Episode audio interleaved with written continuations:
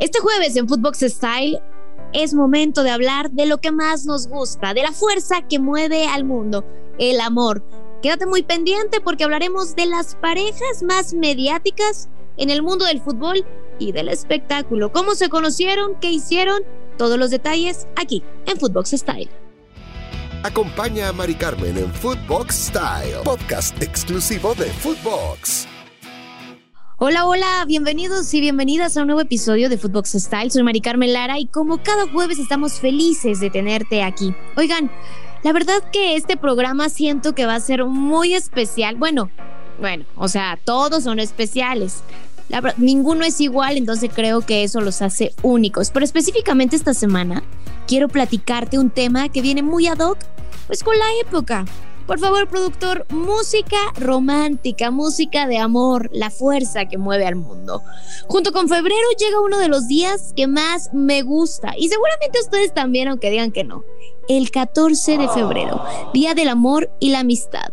Y sí, tranquilo, ya sé que es la próxima semana, pero ya nos va a tocar un poco desfasado, así que decidí que sea hoy que platiquemos de las hermosas historias de amor de los futbolistas más famosos.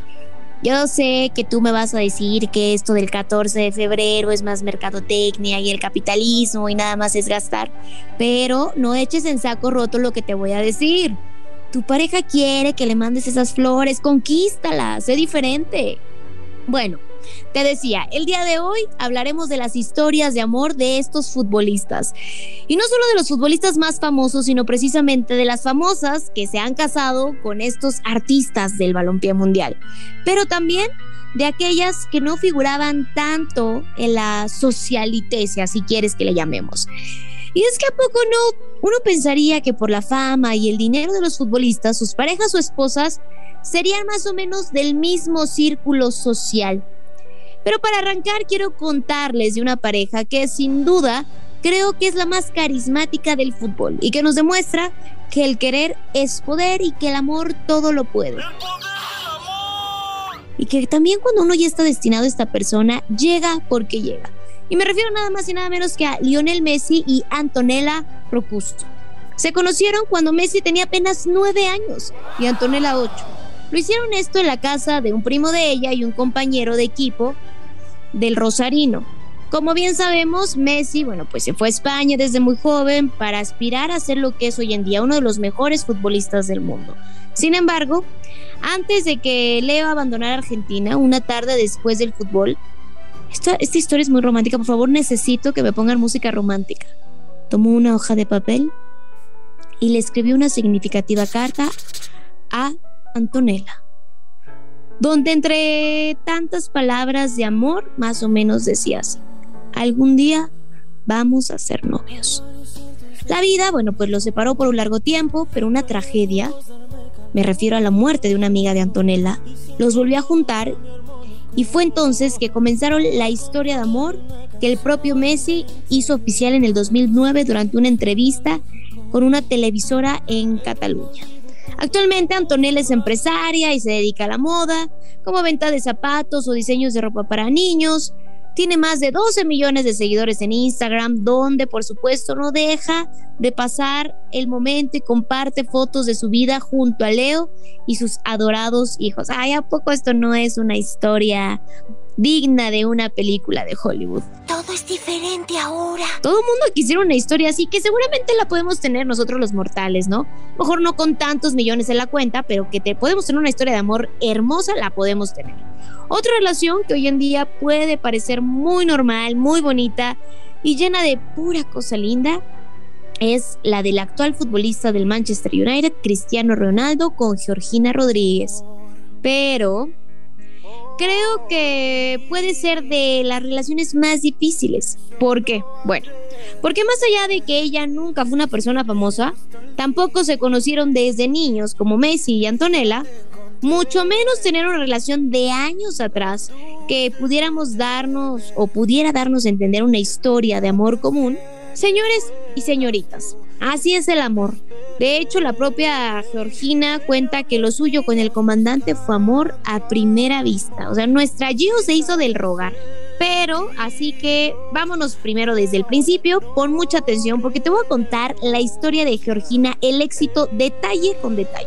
Georgina nació en Argentina, pero junto con sus padres, ella y su hermana vivieron desde muy jóvenes en España. De hecho, la relación con ellos no era de lo mejor, situación que obligó a la hora modelo a trabajar desde muy joven. Empezó haciéndolo como mesera en un restaurante ubicado en la localidad de Jaca, esto en el país ibérico. Después de eso, se convirtió en niñera para una familia que radicaba en Bristol, esto es, en Inglaterra. Una vez que se mudó, se regresó a España. Específicamente consiguió un puesto como asistente de ventas en uno de los locales de una famosa marca de ropa que empieza con G y termina con I. Esperemos que esta marca el día de mañana nos pague la mención, ¿verdad? Regresemos al tema donde nunca pensó que su vida cambiaría totalmente gracias a una inesperada visita de Cristiano Ronaldo. Comenzaron a salir de manera secreta e intentaron mantener la relación completamente en secreto. Pero en el mundo de las celebridades y más si se trata de que tú eres CR7, es difícil esconderse.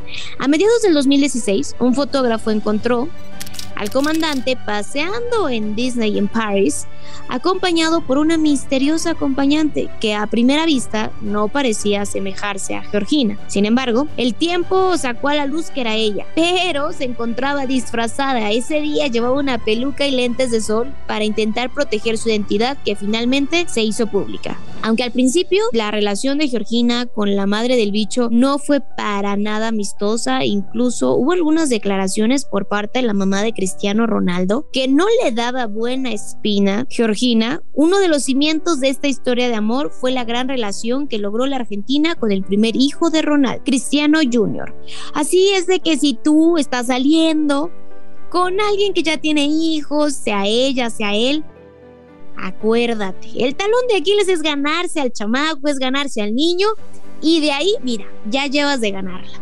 Posteriormente, en junio del 2017, vinieron al mundo Mateo y Eva. Esto, bueno, nacieron por gestación subrogada. Ah. ¿Qué, qué, raros son las celebridades, cómo les encanta andar gastando el dinero en esas cosas raras. Y de hecho, ya en pleno noviazgo con Georgina, ¿eh?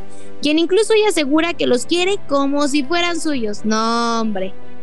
Pues con eso, ¿cómo no los va a querer mi Cristi, no? O sea, imagínate.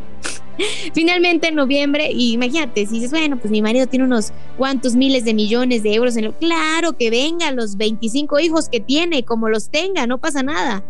Finalmente, como te decía, en noviembre de ese mismo año, en el 2017, nació Alana, la primera hija que tuvieron en común. En fin, Ahora me voy a trasladar un poco de regreso a nuestro continente americano para hablar de la relación que mantiene la figura de la portería de la selección mexicana de las Águilas del la América, que por cierto, pobre de las Águilas del la América, andan volando bajo, pero muy bajo.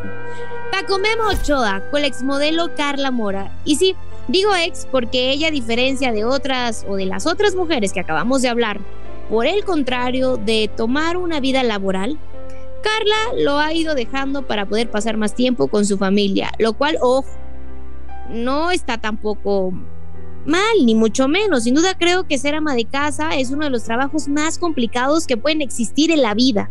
Pero bueno, ese no es tanto el punto de la conversación ahora, muchachos. Regresemos a esta historia de amor.